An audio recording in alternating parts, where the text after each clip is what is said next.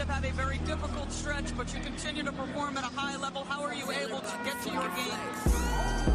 Basketball, when I'm on the court,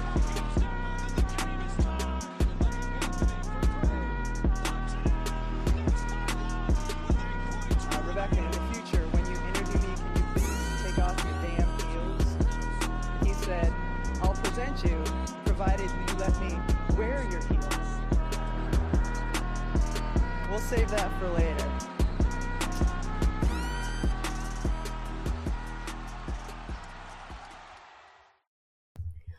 Boa tarde, boa quarta-feira, né? A gente, a gente promete episódios diários, mas eventualmente, devido às circunstâncias, eles não acontecem diariamente, né? Mas tá tudo bem, Drica. Eu sei que pra você não tá tão bem assim, né, quanto você gostaria, mas como vai? Boa tarde. É, realmente, não, bem não tá, né? Inclusive, acho que no último episódio eu falei, né, que eu ia ao cardiologista e tal, o Celtics. ele, ele, ele me obriga a procurar profissionais de saúde de variadas áreas, né? Tá tudo bem, segundo o cardiologista, meu coração vai durar muito tempo, embora, né, ele desconheça para quais os times eu torço. Talvez se ele soubesse, essa expectativa dele fosse reduzida aí a 30, 40%. Como ele não sabe, ele diz que vai durar muito tempo. Vamos ver se o Celtics hoje colabora, né, com a missão aí do doutor de me manter viva por um bom tempo. Então, não tá muito bem. Hoje, inclusive, tava falando com o Gabriel Veronese, né? Ele, oi, tudo bem? Eu falei, ele, eu tô ótimo, e você? Eu falei, ah, não sabemos Bem até é uma quando. palavra muito forte, né? É, eu falei, não sei até quando também você vai estar ótimo, né, querido? É bom não comemorar muito antes do tempo. Mas enfim, vamos lá que a gente tá com muita coisa aí pra falar, né, Agatha? Muita coisa pra falar, né? Inclusive, falando sobre problemas cardiovasculares na sociedade atual, alguns torcedores ficaram bem e outros ficaram mal, né? Depois da- das, das últimas séries a serem fechadas a primeira rodada dos playoffs, né, Drica? Na sexta-feira a gente teve o Lakers fechando a série pra cima do Memphis Grizzlies, dentro de casa, no. Eu vou chamar de Staples Center, não me interessa ser cripto. É horrível Crypto Arena, né? É melhor, chama de. Eu também prefiro Staples Center. Foda-se o que as pessoas de acham. é. Center, a gente chama do jeito que a gente quiser. Ninguém tá pagando a gente pra falar da- do cripto, então é Se Staples quiser Center. patrocinar a gente, a gente muda de ideia e começa a falar cripto, não tem problema nenhum. Exatamente, o Lakers fechou numa grande atuação coletiva, né? 40 pontos para também é, entregar aquilo que Dylan Brooks pediu, né? Que foram 40 pontos aí para cima de desse, desse time do, do Grizzlies que se despede. E a gente também teve o fechamento do- da série no jogo 7, no domingo, do Sacramento Kings e do Golden State Warriors. Eu fui a única do meu bolão que colocou o Kings passando, então eu fui a única do meu bolão que errei. Inclusive, né? Mas eu sonhei eu acho que dava pra ter sonhado, né, Drica? Não, o meu sonho ele não foi tão absurdo. Não, você fechou essa temporada com relação ao Sacramento Kings de maneira muito positiva, vamos ser bem honestas aqui, né? Lá no começo da temporada, quando terminar, vocês que nos acompanham há mais tempo sabem que a gente vai fazer o review aí do nosso episódio lá de começo de temporada, onde todo mundo palpita muito, né? Pelo que eu me lembro, muita gente tá errando muita coisa, diga-se de passagem. E a Agatha colocou o Sacramento Kings como surpresa, e o Kings, depois de tantos anos, chegou aos playoffs e chegou a um jogo 7 com o atual campeão, tendo grandes chances, inclusive, de passar. Mas aí, né, tem uma- um, um ser humano chamado Stephen Curry que resolveu que era hora de bater mais um recorde, né? De fazer 50 pontos num jogo 7. O único jogador a fazer 50 pontos em um jogo 7 de playoffs na história da NBA. Aí fica realmente uma missão um pouco mais complicada pro Sacramento Kings, né, Agatha? Daí, assim, a sua aposta ela começa a degringolar. Mas eu acho que o teu saldo com relação ao Sacramento é muito positivo e o do próprio Sacramento, né? Como eu falei, jogo 7 contra os atuais campeões, não apenas os atuais campeões, mas a dinastia, né? Porque basicamente todos os jogadores dessa dinastia ainda estão lá. Então, o saldo é muito positivo. The Aaron Fox, né? Foi eleito jogador clutch aí da temporada, não à toa, né? Então, eu acho que, que as coisas são muito boas para Sacramento, é, para, para os torcedores de Sacramento e para o que há de vir aí na próxima temporada. É, exatamente. Quando eu fiz o vídeo, inclusive o final do vídeo é, é não sei se o Sacramento vai para os playoffs, eu acho que vai.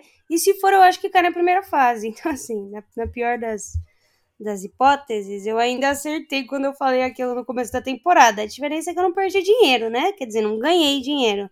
Mas tá, tá tudo bem. Sacramento se despediu junto com o Memphis Grizzlies e a gente tem agora uma configuração inédita na história dos playoffs, né, Drica? Nós temos aí um representante de cada posição, de primeiro a oitavo, vivos nessa pós-temporada algo que nunca tinha acontecido, e eu acho que demonstra mais uma vez aquilo que a gente fala toda semana, que é a paridade de forças entre todas essas equipes que ainda estão vivas, né? É, eu acho que essa temporada talvez seja a temporada que mais nos surpreendeu nos últimos anos, né, Agatha? Porque, claro, a gente vem aqui, a gente faz previsões, analisa várias coisas antes, durante e durante os playoffs.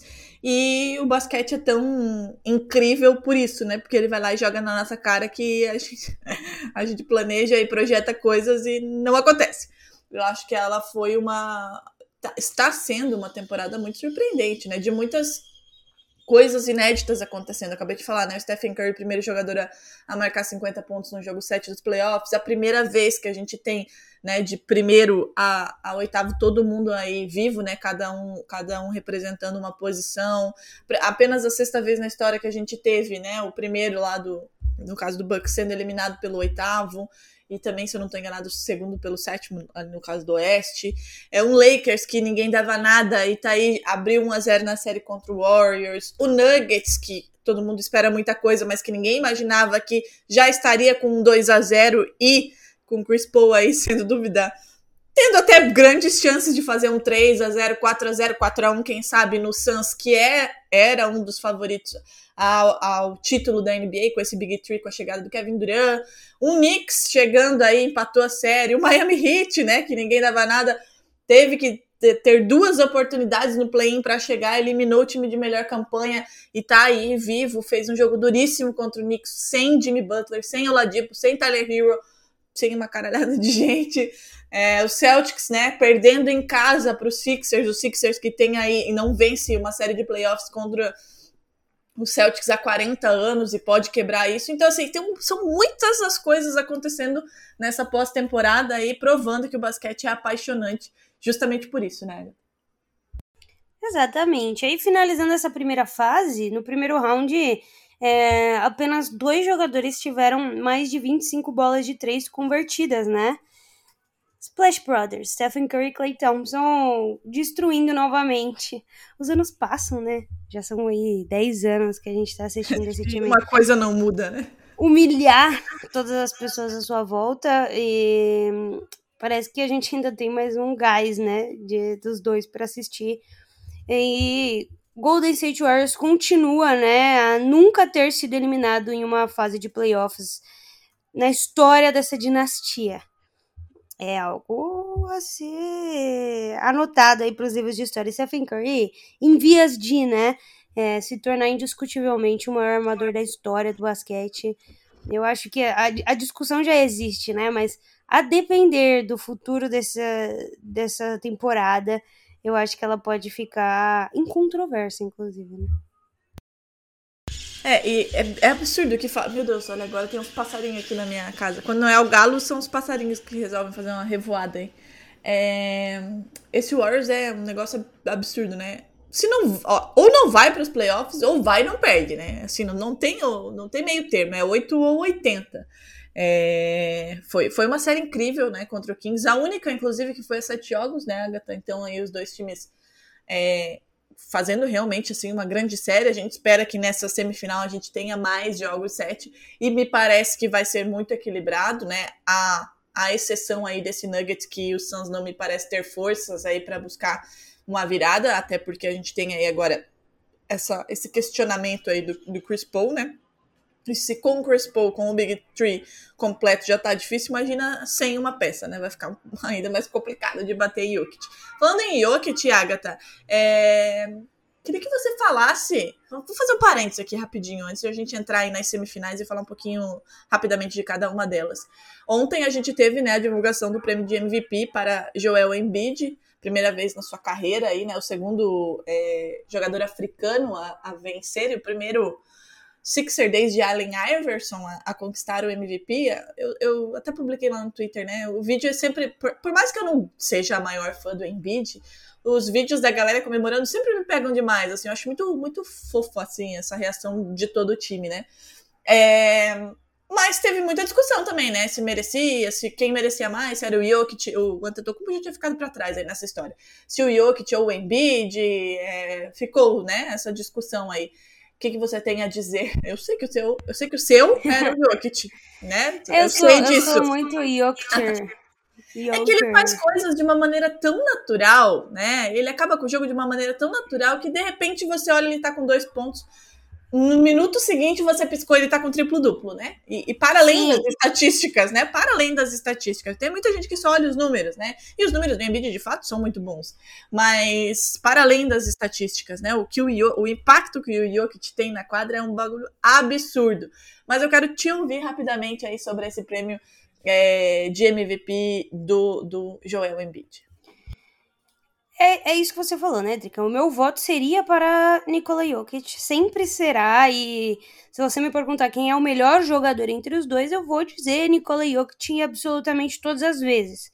Se você me perguntasse quem eu gostaria que fosse pro meu time, eu vou dizer Nikola Jokic todas as vezes. Pela qualidade de jogo, pela saúde também, né? Um jogador que pouco se machuca, pouco desfalca o time. Mas é, a gente sabe e repete isso todos os anos que o prêmio de MVP não é necessariamente para o melhor jogador. O nome do, do prêmio, inclusive, não é esse, né?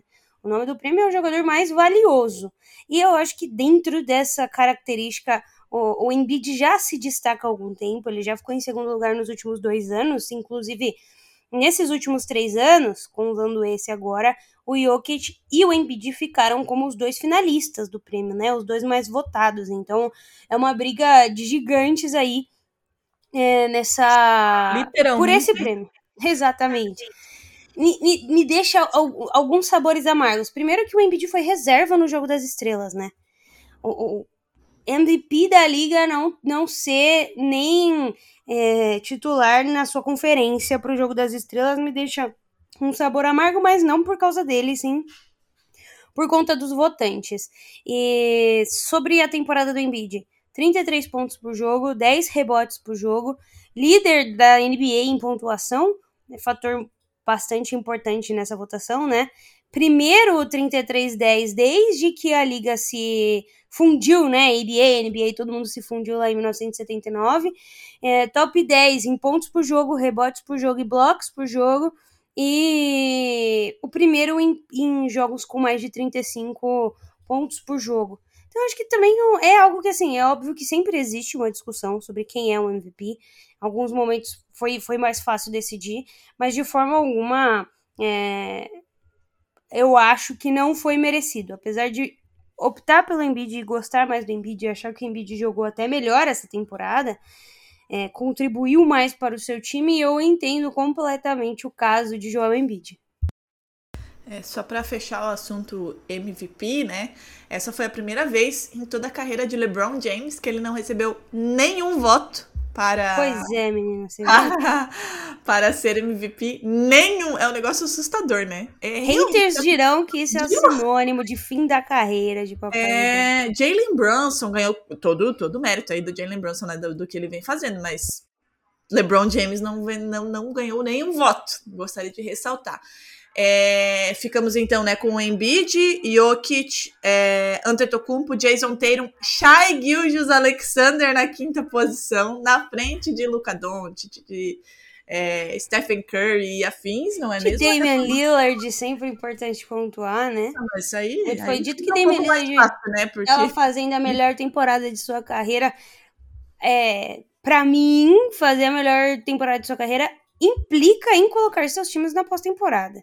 Tô falando ganhar, passar de fase, até porque Damian Lillard não passa muito de fase durante sua carreira inteira, mas eu acho que terminar na posição que terminou, falar isso é é até demais. Estava fazendo uma boa temporada porque é um ótimo jogador, um excelente jogador, mas não é um MVP, não é o jogador mais valioso da liga e talvez nunca será neste Portland Trail Blazers, tá? Eu acho talvez que... você tá sendo generosa, né, com esse talvez. Pode, pode alçar voos maiores e deveria, né? Se vai já é outra história. É. Mas, não, não, por que estamos falando de Denver Nuggets, né? Vamos falar de Denver Nuggets e Suns? Rapidinho, só para finalizar o assunto MVP, é, esse é o quinto ano consecutivo que um jogador não nascido nos Estados Unidos vence o prêmio, né? Porque a gente teve o back-to-back -back do Antetokounmpo 2019-2020, o back-to-back -back do Nikola Jokic 21-22, agora o Embiid, o último norte-americano estadunidense a vencer o prêmio, foi o James Harden em 2018. Jason Tatum, vamos lá, meu filho, ano que vem é tua. Agora vamos, vamos para a próxima, para a próxima pauta. A próxima pauta é Denver Nuggets e Phoenix Suns, mas antes da gente falar, a gente chamou ele, né? Vitor Camargo, Two Minutes Warning, tá o homem que estreou um novo podcast, né? Com Danilo Castro, apresentador, narrador, comentarista da Band, um grande amigo também. É, vou botar o áudio dele aqui para falar um pouquinho dos ajustes defensivos que o Nuggets fez para essa série do Suns. Fala galera, aqui é o Vitor Camargo do podcast Prancheta Basquete, da série de vídeos Ensina Camargo. E pediram minha opinião tática assim, sobre essa série. E um detalhe que chamou muito a minha atenção até agora é como, em uma série que a gente esperava que fosse série de ataques, quem está se destacando são as defesas, em particular a do Denver Nuggets. O time que teve uma defesa sólida, mas não espetacular na temporada regular. Tem um pivô que não é famoso por sua defesa no Nikola Jokic, é um time que é vulnerável nas bolas de meia distância, que é a especialidade do Suns, e na chegada até o aro. E até agora, em dois jogos, o que a gente está vendo é um, um, um, Nuggets que tem feito um trabalho muito bom evitando essa, justamente essa chegada até o aro e forçando o jogo a meia distância por melhor que o Suns seja nesse jogo, é um jogo pouco eficiente, que exige um índice de acerto muito grande, especialmente quando as estrelas não estão em quadra. E acho que no jogo 2 isso ficou particularmente claro, porque foi justamente quando as bolas do Nuggets não estavam caindo, era uma, um tipo de situação onde na temporada regular nós víamos o time tirar um pouco o pé na defesa, perder um pouco a intensidade, se deixar desgarrar, e não foi o caso. Eles conseguiram compensar, o Jokic fez o suficiente, eles conseguiram compensar do outro lado com uma defesa muito feroz. Então, fiquei bastante impressionado, e com o Chris Paul machucado, Denver tem a chance de roubar uma vitória aí em Phoenix, e se isso acontecer, ficar muito perto da vaga na final de conferência. Bom, como o Victor falou, o, o Nuggets tem forçado essas bolas de mid-range do Suns. É, e apesar do Suns ser um excelente time em fazer isso, você pega Devin Booker, Kevin Durant e Chris Paul, talvez não existam, além de Jimmy Butler, jogadores nesse cacife do mid-range, é, tem sido muito efetivo, né? O Denver já abriu 2 a 0 ganhou os dois primeiros jogos, o primeiro 125 a 107, o segundo de 97 a 87, de forma quase que tranquila, né? É, durante a partida. E o Jokic tá com médias de 31,5 pontos, 17,5 rebotes e 5 assistências, mostrando que de fato não, não tem o que fazer, né? Não existe uma solução para o pivô sérvio. E achar que DeAndre Ayton ia apresentar alguma, qualquer dificuldade, a menor que fosse, foi até um, uma loucura, né? Do, do jovem fã de basquete que, que acredita nesse tipo de coisa. Nepopop deve estar um pouco preocupado com o seu time agora, né? Vide a, a situação em que se encontra, mas nessa última partida, o Duran, por exemplo, foi muito mal da bola de 3. 16% só da bola de 3, né? No total foram, foram 19%, 6 de 31%. O, o Nuggets também não foi muito bem. 27 de 27 da bola de 3. Mas, contando com a, a atuação de gala de, de Jokic e de outros jogadores. A senhorita sabe o quão fã eu sou de Jamal Murray, né? Desde de sempre, especialmente a partir da bolha. Mas ele também não jogou muito bem a última partida. E isso me traz questionamentos, porque Kevin Durant fez 24 pontos, Devin Booker fez 35, Chris Paul machucou a virilha, né? Jogou menos, jogou só 25 minutos e saiu de quadra com 8 pontos e 6 assistências, além de 5 rebotes. Mas a gente teve uma partida que não foi tão boa, nem de Jamal Murray, nem de Michael Porter Jr., que são os, os dois outros jogadores principais do time do Denver.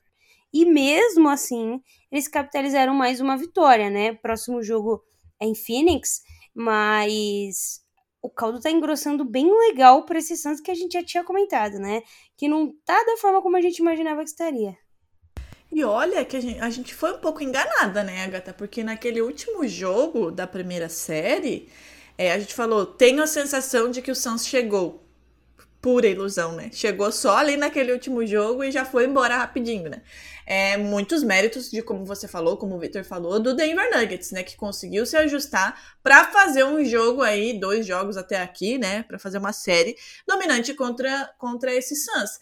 E como você falou, eu acho que o que mais preocupa e deve estar tirando o sono de Lucas Holanda, vulgo Nepopop, é, é o fato de o Suns não conseguir aproveitar os momentos em que é, algumas peças desse Nuggets não estão nos seus melhores momentos, né? Quando você tem um Jamal Murray que não está muito bem, você tem que aproveitar esse espaço em quadra para conseguir é, capitalizar e, e, e, tirar essa diferença e, enfim, né, conseguir aí roubar algum jogo. Não foi o que aconteceu. O Denver Nuggets já abriu 2 a 0 com facilidade. Agora a gente tem esse problema do Chris Paul.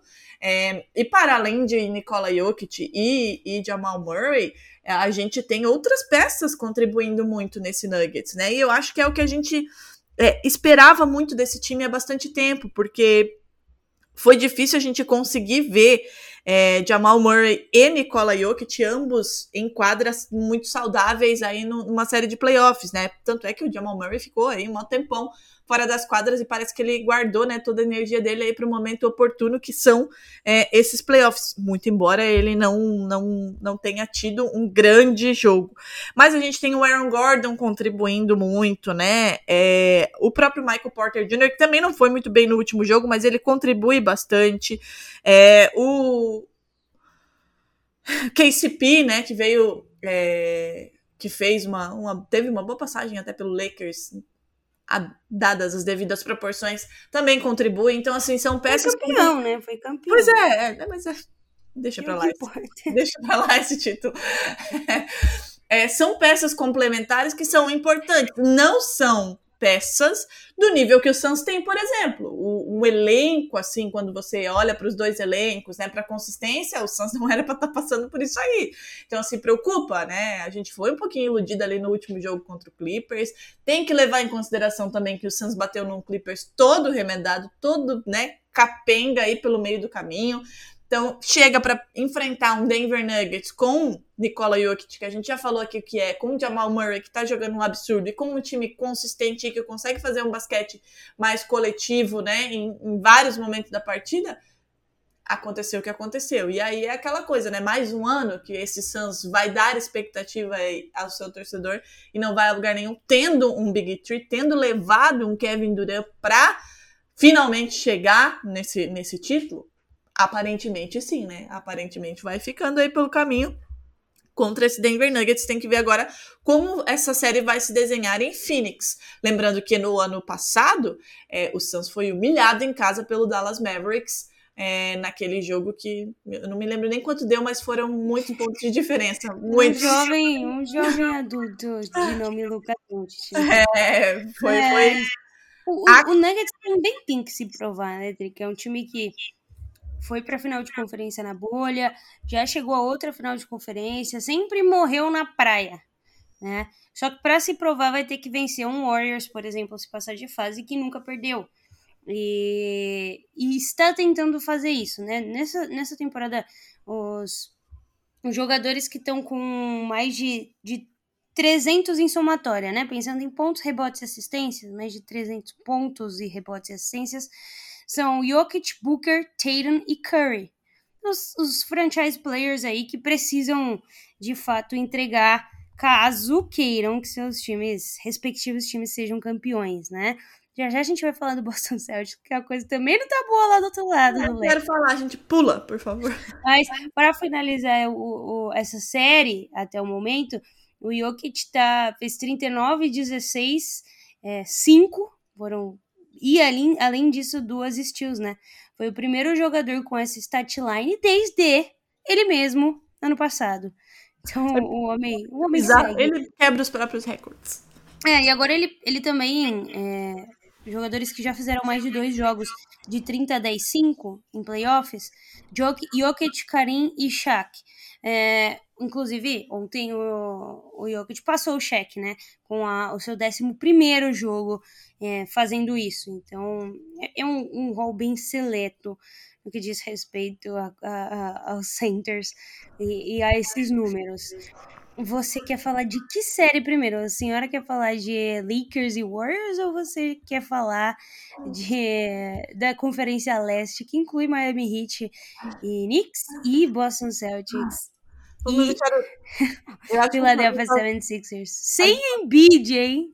Não, deixa pra lá. Vamos deixar o Celtics pro final, porque é o jogo que a gente tem hoje. Antes de a gente ir pro próximo jogo do Oeste, é, vou deixar aqui minha solidariedade a Lucas Holanda, vulgo Nepopop, tá? Querido, um beijo.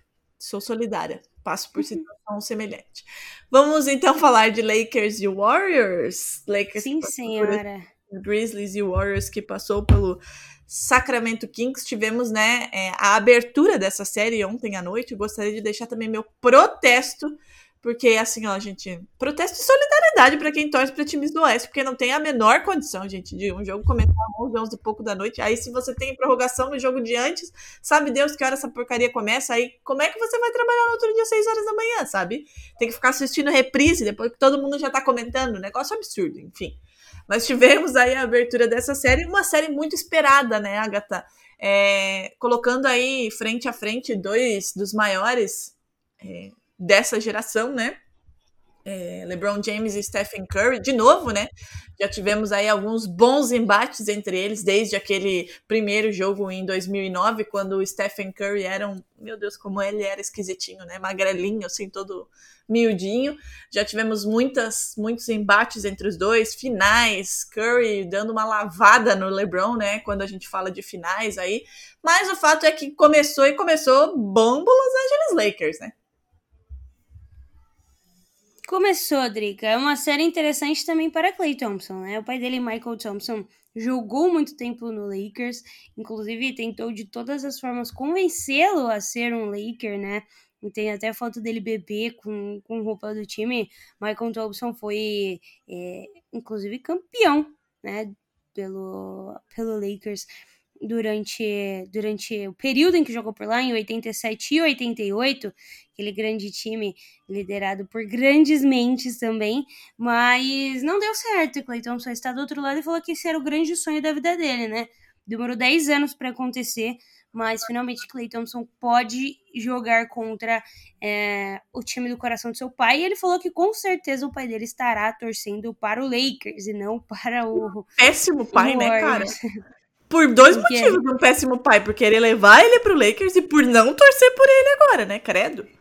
Inclusive, o Michael Thompson tem o, é, detém o recorde de mais pontos saindo do banco, empatado com o Rui Hashimura, que fez isso na primeira fase dos playoffs, né? Que loucura, Mas- essa primeira fase do Rui Hashimura. Um jogo atípico ontem, né? 23 rebotes de Kevin Looney e de Anthony Davis. A gente viu uma, uma superioridade bastante grande no que diz respeito a Anthony Davis sobre Kevin Looney, especialmente nos pontos, né? Porque o Davis fez 30 pontos, o Looney fez apenas 10, é, foi limitado a 45% embaixo da cesta, mas ele ainda assim pegou 7 rebotes ofensivos, né? Se for fazer a comparação, o Davis pegou 4 rebotes ofensivos, um pouco menos. E rebotes que ajudaram muito o Warriors a se manter vivo nessa partida. Não, não foram suficientes para vencer, mas um ótimo jogo. 27 pontos do Curry, 25 pontos do Clay Thompson, 21 pontos para Jordan Poole e 15 pontos de Andrew Wiggins. É, Draymond Green contribuiu com 7 assistências, 4 rebotes e 6 pontos. Não jogou tão bem essa primeira partida, isso daí a gente precisa mencionar. E teve aquela última bola do Jordan Poole que todo mundo falou que foi uma burrice e tudo mais, mas eu, eu até vi um comentário do André falando: isso é o que Jordan Poole sempre fez, a diferença é que às vezes cai, às vezes não, né? Não é como se ele tivesse feito algo muito fora da, daquilo que ele tá acostumado. E a gente dava essa colher de chá também, porque não estavam presentes Clay Thompson e muitas vezes também não estava Stephen Curry. E aí a gente aceitava o que tinha ali no Warriors para ver uma bolinha de três ou outra. Mas ele, por exemplo, teve uma porcentagem em bolas de três ontem maior do que Clay Thompson e Stephen Curry. Ele arremessou 54 das bolas de três, foram 6 de 11. Curry teve 6 de 13 e o Clay Thompson 6 de 16. Então não foi uma coisa tão absurda, né? O Lakers vence essa partida muito por conta de Anthony Davis, que fez 30 pontos, mas LeBron James fez 22, DeAngelo Russell 19, Schroeder, que eu já tô falando desde o começo desses playoffs, que sendo um dos jogadores mais importantes desse time, entregou bem também. E, e, e Jared Vanderbilt, né? Duas, dois roubos de bola, dois bloqueios. O que mais me espantou, Drica, nessa partida foi que o Lakers conseguiu limitar o Golden State Warriors, um time famosíssimo, inclusive, pelo volume nos lances livres, a 5. Perdão, a 6. São 6 lances livres, 5 convertidos. O Lakers, a título de comparação, arremessou 29. É, é uma discrepância absurda que eu acho que refletiu claramente na, nessa vitória, né? É, e outra coisa, duas coisas me chamaram muita atenção olhando para os números. É, eu assisti até a metade do jogo, tá, gente? Eu gostaria de deixar isso bem claro. Um pouquinho depois da metade, que depois do intervalo eu ainda vi o D'Angelo Russell voltar e meter umas bolas ali que eu só posso imaginar que tinha um contrato pro Kyrie Irving pendurado no vestiário para ele voltar daquele jeito. É, mas do, do, dois números me chamaram muita atenção, que foram os pontos no garrafão, e aí vai ao encontro do que você falou da, da dominância do Anthony Davis sobre o Kevin Mooney, que é um, um, um confronto que a gente queria muito ver, né, é, desses dois. O, o o Lakers teve 54 pontos na, na, na, área pintada, enquanto o Golden State Warriors teve só 28. Então isso me chamou bastante atenção. Ainda que a gente saiba que o Warriors né, tem como arma fundamental aí os arremessos do perímetro, mas não é só feito disso também, né? Não, não pode ter uma, uma distância tão grande assim se você quer ganhar um, um embate desse que vai ser tão equilibrado. E o número de bloqueios também, né? E aí a gente entra com essa questão defensiva aí do Lakers. Foram 10 bloqueios do Lakers e 3 do Warriors. Foram dois números que me chamaram muito a atenção. É, e aí a gente entra nessa questão do Los Angeles Lakers, que a gente falou lá atrás na trade deadline que tinha sido o time que melhor se movimentou, não levou nenhuma super estrela como o Suns, por, por exemplo, né, com o Kevin Durant, mas formou um time, coisas coisa que não existia antes da trade deadline e que se tivesse continuado daquele jeito, ele sequer estaria aqui. É, é fato. Mas hoje é, é, é, um time, né? E aí entra essa coisa. Defensivamente o time tá muito bem, né? O Dennis Schroeder, como você falou, ontem, inclusive, surgiu no Twitter de novo aquelas duas tatuagens dele lá para mostrar que ele não vai nem pro céu nem pro inferno, né? Não vai para lugar nenhum, porque ele tem uma tatuagem do Celtics e uma do Lakers. Ele vai ficar no limbo, no purgatório, esse homem é, muito bem. E aí a gente tem os complementos, né? O Austin Reeves muito bem há bastante tempo, né? Ontem teve só 10 pontos, mas é uma questão é, para além da pontuação, né? Como ele é capaz também de ajudar a impactar o jogo. O Vanderbilt, como você falou, terminou com 8-6-2, mas também muito importante, é, o, o, Warriors ficou carregado em falta, se eu não estou enganado, no final do primeiro tempo, o Curry tinha 3, Draymond Green tinha 3, então assim, também vai é, vai limitando as ações do time adversário. O Rui Hashimura já fez uma primeira. Né, a Agatha acabou de trazer aí os números ridiculamente absurda, primeira série dele. Então, assim, é, a gente tem uma rotação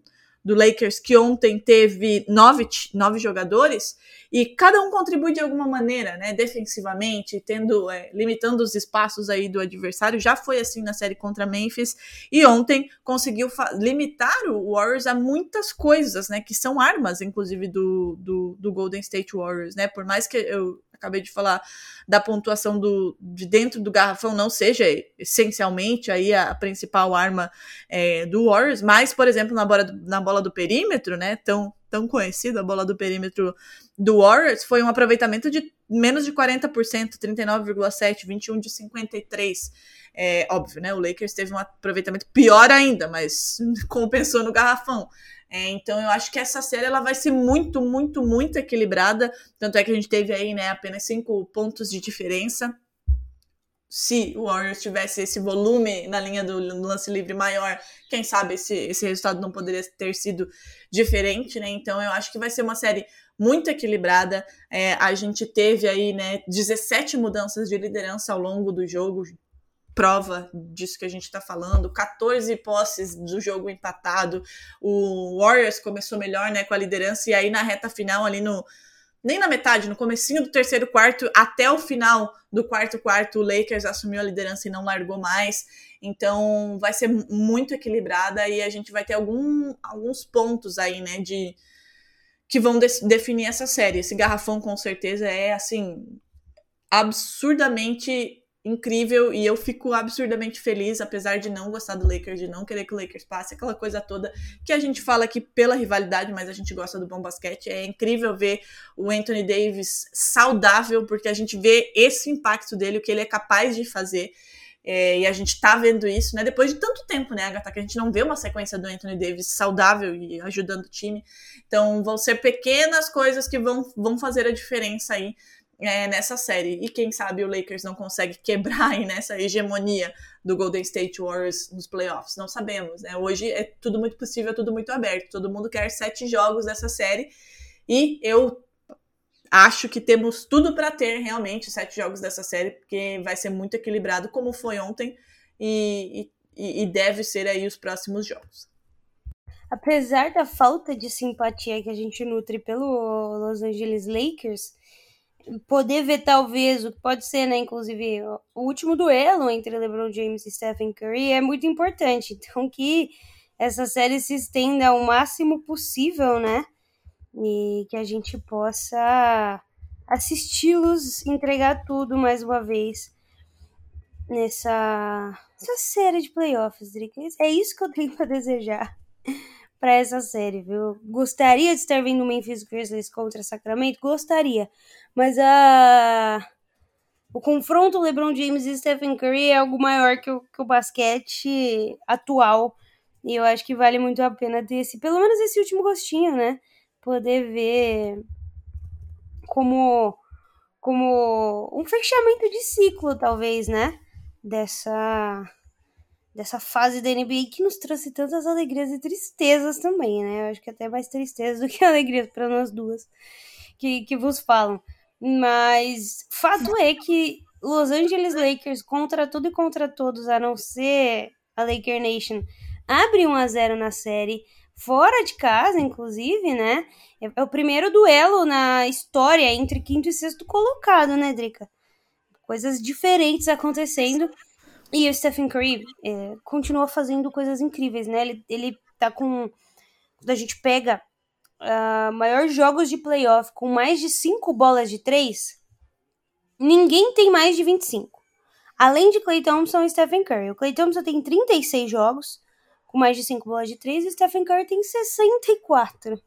Então, é, é algo que precisa funcionar se o Warriors quiser vencer e passar de fase mais uma vez, né? Fazer aquilo que faz e fez todas as vezes, sem exceção. E o LeBron tá vindo pra derrubar mais um recorde em cima de Curry, né? Já venceu, já virou aquele 3 a 1 e agora quer eliminar o Warriors. Vamos pro outro lado da conferência? Do outro lado da liga, péssimo, né? Péssimo, péssimo. Falar um pouquinho. Vamos começar por Miami Heat em Nova York Knicks. Vamos, vamos adiar o máximo possível chegar no certo. Confronto entre quinto e oitavo colocado. O oitavo colocado que, inclusive, eliminou o líder, né? Da NBA nessa temporada. É, que teve um primeiro jogo sem Jimmy Butler e venceu 108 a 101. Mas no jogo de ontem, com Jimmy Butler fazendo 25 pontos, 11 rebotes, 4 assistências, é, não foi suficiente para vencer o Knicks dentro de casa, uh, 111 a 105. Apesar da vitória, aquela coisa, né? Poderia ter ido para qualquer um dos lados. O Knicks conseguiu resolver algumas questões, né? Especialmente o, o Brunson, que na, no primeiro partido, na primeira partida fez 0 de 7 de 3 pontos no, no jogo, conseguiu melhorar e, e, e tá fazendo com que a torcida do Knicks entenda o porquê, né, desse time ter gastado tanto com esse jogador. Acho que já é um queridinho em Nova York, né? O jogo ontem que contou com muitas estrelas. Carmelo Anthony estava lá, Morris Stoudemire, é, uma série de famosos presentes para acompanhar no Garden. É, e Jalen Brunson entregou 30 pontos, 5 rebotes, 2 assistências. Josh Hart a uma assistência de um triplo-duplo, né? Além de 14 pontos e, e 11 rebotes. E também uh, Julius Randle muito perto do triple-double, 12 rebotes, 8 assistências e 25 pontos, além de 24 do RJ Barrett. É, um, um, leve Big Tree aí, né? O pessoal chama até de Mid Tree, que, que tá conseguindo entregar. Eu ficaria muito feliz de ver o Knicks na final de conferência. Acho que o, o Spike Lee está, se sente pronto após todos esses anos. Você acha? O, homem, o homem tá com vontade. Né? Se tem alguém com vontade nesse mundo de ver seu time passar para os playoffs, além de mim, que estou há muito tempo nessa busca insaciável, com certeza essa pessoa é Spike Lee. E o Miami Heat continua, apesar de ter perdido, surpreendendo de muitas formas, né?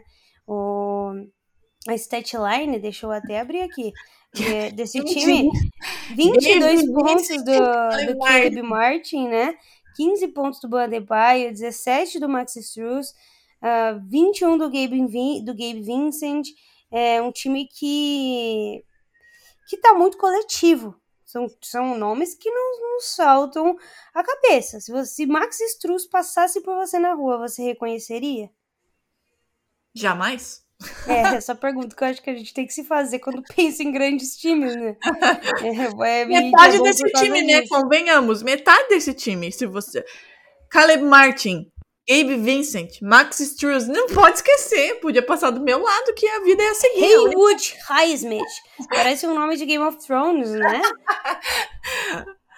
não, gente, não dá, desculpa. Continua aí, já, é, já... é basicamente isso que eu tenho é. pra falar dessa série, uma série que tende a ser muito interessante. Agora vai para Miami, né? Sai um pouquinho de Nova York, mas muito aberta. Se o Miami Heat vencer o Bucks, é óbvio que pode vencer o Knicks. E se o Knicks der um pau na melhor defesa da NBA, é óbvio que também pode aprontar para cima desse Miami Heat. Então, é, é certeza de um bom entretenimento, né? Não, e é uma série que tem tudo também para ser muito equilibrada até o fim, né? Talvez um pouco assim, talvez o, o Tim Thibodeau e o Knicks precisam se preocupar um pouquinho com a dificuldade que teve de vencer o Miami Heat sem Jimmy Butler, né? É, sem Jimmy Butler, sem Vitor Oladipo, sem Tyler Hero. Teve um momento até que o Max Struz, foi ele? Não me lembro agora se foi ele. Acho que foi. Foi pro vestiário também, que daí todo mundo ficou, puta merda, vai terminar alguém inteiro nesse time? Então, assim, talvez seja um motivo de preocupação. E, além disso, é, o Miami Heat não fez um ponto sequer, Agatha, no contra-ataque. Sabe o que é nenhum? Não conseguiu aproveitar nenhum contra-ataque. Então, assim, a gente teve um jogo muito equilibrado, né? O, jogo começou muito quente da linha dos três pontos, muito quente. Foi pro intervalo com 40% de aproveitamento para os dois. Caiu no, no, início do segundo tempo e aí terminou ali com 40% pro Knicks e quase 35% é, pro Miami Heat mas um jogo muito pegado, muito, muito equilibrado. A gente teve aí 16 trocas de liderança, um negócio absurdo. 13 posses com, com, com o jogo empatado. Os dois times abriram no máximo 8 de, de vantagem um para o outro. É, eu acho que além do Jalen Brunson, né, pelo lado do Knicks, aí a gente pode destacar a volta, né, do Julius Randle, é, que meteu bolas importantíssimas, é, Teve aí 25 pontos, 12 rebotes, como você falou, 8 assistências, teve as duas assistências do triplo-duplo, mas muito bem, distribuindo muito bem o jogo, matando bola quando deveria matar. É, o próprio Jalen Brunson no final do jogo também, né, matando bolas importantes para colocar o New York Knicks na frente. O Duncan Robinson respondeu, né, com uma bola de três no finalzinho, nos segundos finais ali, para tentando deixar o, o hit no jogo, e aí a coisa acabou abrindo um pouquinho aí para terminar com seis pontos de vantagem para o Knicks, mas um jogo muito equilibrado. Eu acho que do lado do Miami, é, eu vejo um time muito bem treinado, obviamente, porque a gente tem Eric Spoelstra, né? Um time com muita vontade, muita vontade, que supera, né, a, a qualidade, porque como a gente acabou de falar, são jogadores que assim, dentro da liga não são, né, grandes estrelas, tirando os jogadores principais, mas que demonstram uma vontade absurda, brigavam por todas as bolas. É, do lado do Knicks, esse time que já se provou também ser um time muito bem treinado e muito, muito consistente, né? É, Jalen Brunson chegou aí para realmente é, harmonizar tudo, né? O time já era bom, a gente já tinha Julius Randle, RJ Barrett, então, assim, já era um time bom, e aí o Jalen Brunson chega pra, pra tipo, receita de bolo, né? Pra fazer tudo ficar em ordem. Então, é um time muito bom. Eu vejo que vai ser uma série muito equilibrada por isso, a gente tem muita vontade do, de ambos os lados, um a um, e agora a série vai para Miami. Para mim, tudo muito aberto. Temos que ver, né, como é que vai ficar a situação do Jimmy Butler com uma lesão é, no tornozelo. É, a tendência é que ele volte para o próximo jogo, mas é aquela coisa, né? A gente nunca sabe direito o que, que vai acontecer. Lembrando que esse jogo aí só vai acontecer agora lá na, na sexta-feira, no sábado, desculpa, dia 6. Então tem um tempo aí, né? Um bom tempo, inclusive, para o Jimmy Butler é, se recuperar. Então, acho que é uma série interessantíssima e muito equilibrada, que também temos tudo aí para ir a 6, 7 jogos. E aí a gente tem que tem realmente que falar da última série, né? Olha, Não vai ter jeito, né? A série que tem jogo hoje, inclusive. Vamos falar rapidamente, inclusive, né? Porque já tá dando a hora do nosso. Já, já passamos bem da hora, inclusive. Senhora, aí. para, senhora, para. A gente vai falar. Tudo bem, assim. eu tenho muitas coisas pra falar, inclusive. Eu tô puta, vamos aproveitar então, que eu tô puta. Eu vou te dar esse espaço, tá? Você merece esse espaço para desabafar. Mas a verdade é que Philadelphia 76ers Abre aí um grande parêntese. Sem o MVP da NBA, sem Joel Embiid, comeu o cu do Celtics, tá? Essa é a frase que eu tenho para falar. Acabou com o Boston Celtics no final da partida. Uma partida, um final de partida, diga-se de passagem, muito controverso, com erros de arbitragem que foram depois confirmados na súmula, né? Teve erro pro Boston, teve erro pro Philadelphia, não foi só uma. Não foi só o Boston que foi prejudicado de alguma forma, mas o time do Philadelphia venceu com uma atuação de gala de James Harden, que anotou 45 pontos, 6 rebotes. Eh, perdão, 6 assistências e um rebote. Do outro lado, Jason Tatum até entregou, né? A gente cobra do homem 39 pontos, 11 assistências, fez o que tinha que ser feito. Outros jogadores que se destacaram pelo lado do Philadelphia: Tobias Harris com 18 pontos, Paul Reed com 10 pontos, 13 rebotes, Therese Maxey com 26 pontos, né? É, e do lado do Boston Celtics, Jalen Brown anotou 23, Marcus Smart 12, Malcolm Brogdon 20 e o Hofford 11. Sobre o Philadelphia 76ers, Drick, antes de eu te dar a palavra final, o 76ers nessa noite foi é, teve o menor número de turnovers por um time nos playoffs e também o menor nível, o menor número de rebotes por um time nesse nesse playoffs e foi o nono time na história da NBA fazer uns, uns 50, 40, 100% no nas porcentagens de arremesso, né? Assim, ó, é inexplicável o que acontece com o Boston Celtics, eu diria, né?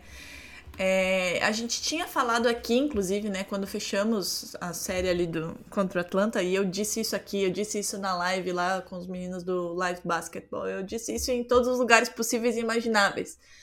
Que se o Celtics não defendesse minimamente bem, ou fosse pelo menos sombra daquela defesa que a gente viu já do Celtics, com esses jogadores, inclusive, até sem o Malcolm Brogdon, iria perder para o 76ers. Né? Perdeu dois jogos para o Atlanta porque abdicou de defender e cometeu o mesmo erro no primeiro jogo contra, contra os Sixers. Não existia a menor defesa, principalmente do perímetro. É, principalmente do perímetro, não existia defesa. Tanto é que o próprio James Harden, é, na entrevista pós-jogo, é, a gente tomou mais um game winner, né? Que tá virando assim, rotina. É um negócio. Tá, o jogo tá empatado, eu até tuitei. A gente tava na frente, inclusive, acho que com dois ou três pontos na frente. Eu falei: esse placar, nessa altura do jogo, pode esquecer, a gente vai tomar game winner, pois dito e feito, né? É, e ele falou na entrevista pós-jogo que se surpreendeu com a defesa do Celtics naquela posse, naquela bola. Foi apenas o, o Horford marcar ele, não teve dobra, não teve nada, e assim, contra o James Harden fazendo o jogo que ele tá fazendo, sabendo como ele é gelado, não tinha dobra, não tinha nada, não tinha, não tinha nada. Foi de novo um reflexo do jogo do Celtics, não tinha defesa. O time abdicou de defender. Eu tenho a sensação, a sensação que esse time me passa é que eles sabem que eles são bons. E o Boston Celtics, sem falsa modéstia, para além do que vem apresentando, se a gente olha jogador por jogador e o que eles podem e o que a gente já viu que eles entregam, é o melhor time do leste Pra mim. De verdade, sem, sem a do Oeste aí, não sei se, né, outra coisa, se chegar numa final. Mas eu tenho a sensação que o time sabe disso e acha que vai ganhar a qualquer momento. E aí, assim, deixa acontecer naturalmente, já diria o pagode, entendeu? E não é, assim. que a gente tá falando faz um tempo, né? Tem Exatamente. Exato, essa, é isso que eu sinto de diferença do ano passado, por exemplo. O time tinha muita vontade, teve que se superar daquele começo horroroso e chegou na final. Aí na final, né, enfim, enfrentou Stephen Curry, tem muitos outros poréns. Mas falta o que sobra no Miami Heat, que é vontade. O time é bom, é tecnicamente melhor, porém entra com, entra com moleza. Basicamente é isso. E eu ainda falei que eu tinha, né, o Celtics costuma jogar melhor contra times que o desafiam. Mas parece que sem Joel Embiid eles tinham essa sensação de que eles venceriam a qualquer momento, não defendiam, deixa para Deus e aí vai. Chegou a abrir 12 pontos de vantagem e entregou de novo, como aconteceu é, com o Atlanta, né, na, durante a série. Então assim, repito, eu realmente acho que o Boston Celtics tem time para ser campeão. Porém, precisa colocar em quadra o que pode colocar. Se continuar, de novo, vou repetir de novo que eu falei isso antes de começar a série, para não dizerem que eu tô dizendo quando tá perdendo só. Se não começar a defender, vai ser eliminado pelos Sixers em menos de sete jogos. O time é bom. O time é muito bom. A gente tem o Jason Tatum que nesse jogo, inclusive, né, tava batendo para dentro, distribuindo bola, fazendo o que ele faz de melhor. É, a gente teve o Marcus Smart bem, enfim, o nosso time é muito bom. Porém, precisa querer jogar. Se não quiser jogar, vai ser eliminado. Não, não é assim, ninguém ganha antes de entrar em quadra. E, e me parece que é essa sensação. É, eu tava conversando com alguém também, né, com relação ao Joey Mazzulla, a gente vai falando dele a temporada toda aqui, né, tinha-se muito, esse, né, o grande ponto de interrogação do que vai ser, eu não acho que ele seja um técnico horroroso, de verdade, embora, né, toda a torcida coloque aí toda a culpa em cima dele ele erra muito, ele erra muito, né? Defensivamente o time tá horroroso e, e não é para ser, porque tem ótimos defensores e ainda teve a chegada do Malcolm Brogdon. Então não sei que diabos ele treina essa defesa. E tem os probleminhas dele com timeout, mas ele não é um técnico ruim, é um técnico inexperiente. E o Celtics pode pagar por ter um técnico inexperiente nesse momento. Então o Celtics precisa querer jogar, né? A gente, quando a gente olha as estatísticas, tirando as bolas de três pontos, que pontos que, como eu falei, foram o, o, o Sixers estava né, absurdamente bem e o, o, Celtics facilitou ainda o trabalho né, do, do Sixers, né? Mas as outras estatísticas, é, o, tirando o turnover, né? Porque o Celtics terminou o jogo com 16 turnovers. O Celtics foi muito bem, 58% de field goal, 94% da linha de lance livre. O Sixers teve 100% porque, pasmem, pasmem, o Sixers foi para a linha do lance livre apenas no terceiro quarto, né? Quando o Embiid não tá, a coisa fica um pouquinho diferente, mas liderou a pontuação no garrafão, a pontuação de segunda chance foi pau a pau, em contra-ataque liderou também, porém abdicou de defender e deu a chance do perímetro, principalmente para um Sixers que estava quente. É, eu até falei no Twitter, o James Harden fez um, um, um, jogo absurdo, né? Assim, que ele não fazia há muito tempo, diga-se de passagem, né? Foram 45 pontos para ele, o game winner, enfim, foi um, um, grande jogo do James Harden, não quero tirar a esses méritos. Mas não foi só ele, né? A gente teve é, um Tyrese Maxey muito bem, foram 26 pontos para ele, e o Melton, muito bem também, né? 17 pontos para ele vindo do banco, também com um aproveitamento de, 100, de 83% na bola de 3 pontos, 5 de 6. 5 de 6 pro Melton, pelo amor de Deus, sabe? Não é que ele seja um jogador ruim, mas, cara, quando você. É impossível você olhar esse número e você não entender que o Celtics foi, assim, pífio na defesa de perímetro. Pífio, essa é a palavra. Então, hoje tem jogo, né? De novo, 9 horas da noite, segundo jogo, segundo jogo em Boston. Se perder, tá fudido, né? Já encaminha a eliminação. Mas para ganhar vai ter que defender. Se, se não defender, se não, minimamente, não falo nem, nossa, eu quero aquela defesa maravilhosa que a gente tinha lá no começo com o Doca, não é nem isso. Se, se conseguir colocar 30% do que ele tinha de defesa e começar a fazer isso progredir, consegue vencer. No entanto, precisa querer vencer, não pode dar esse espaço para um time como o Sixers, principalmente numa noite como aquela em que todo mundo estava muito quente. Eu acho que é muito simples a gente entender, não precisa ter visto o jogo. Para mim, esse número do Melton, ele, ele diz muito. Um jogador como ele, ter 5 de 6 na bola de 3 contra o Boston Celtics, já dá o indício de que esse time não quis defender. E para que essa série seja esticada e o Boston Celtics possa estar na final da conferência, vai precisar mais do que apenas atacar. Porque, como a gente sempre disse aqui, né, Agatha? Ataques ganham jogos, mas defesas ganham campeonatos. E isso era uma coisa que eu me orgulhava muito do meu time, né? Por isso que eu fico tão irritado. É isso, hoje teremos. Voltamos à aquela programação mais normalizada, né? Dos playoffs. A primeira fase é sempre uma loucura. Tanto para quem assiste quanto para quem cobre, e especialmente para quem faz os dois. Mas agora a gente só tem um jogo hoje que é Boston Celtics e 76ers. Então acho que a gente nem precisa se estender, porque faremos isso de certo amanhã. Amanhã a gente conversa melhor sobre como foi esse jogo, quais são os ajustes do Celtics que joga em casa nessa segunda partida. E vamos ver aí se o Embiid vem para a partida. Já saiu o injury report? Não, saiu uma, uma declaração dele dizendo que o status continua o mesmo. Existe expectativa de jogar, como existia no primeiro jogo, mas que ele deixa na mão dos caras, como ele disse. E que, obviamente. Eu não iria, jogar. tá? Eu também não iria, tá louco? Já tá 1x0. Vai... E assim, né? Pelo que a gente sabe, porque sempre parece que é mais complicado do que a gente sabe, né? Pelo que a gente sabe, é um rompimento parcial. Aí você já tá com 1 a 0 entendeu? Já tá com o seu troféuzinho de MVP lá. Vai querer forçar para romper de vez? Não, né, mano? Deixa assim. Sim, é, guarda, aproveita, descansa, dá quase aí uma semana de descanso, né?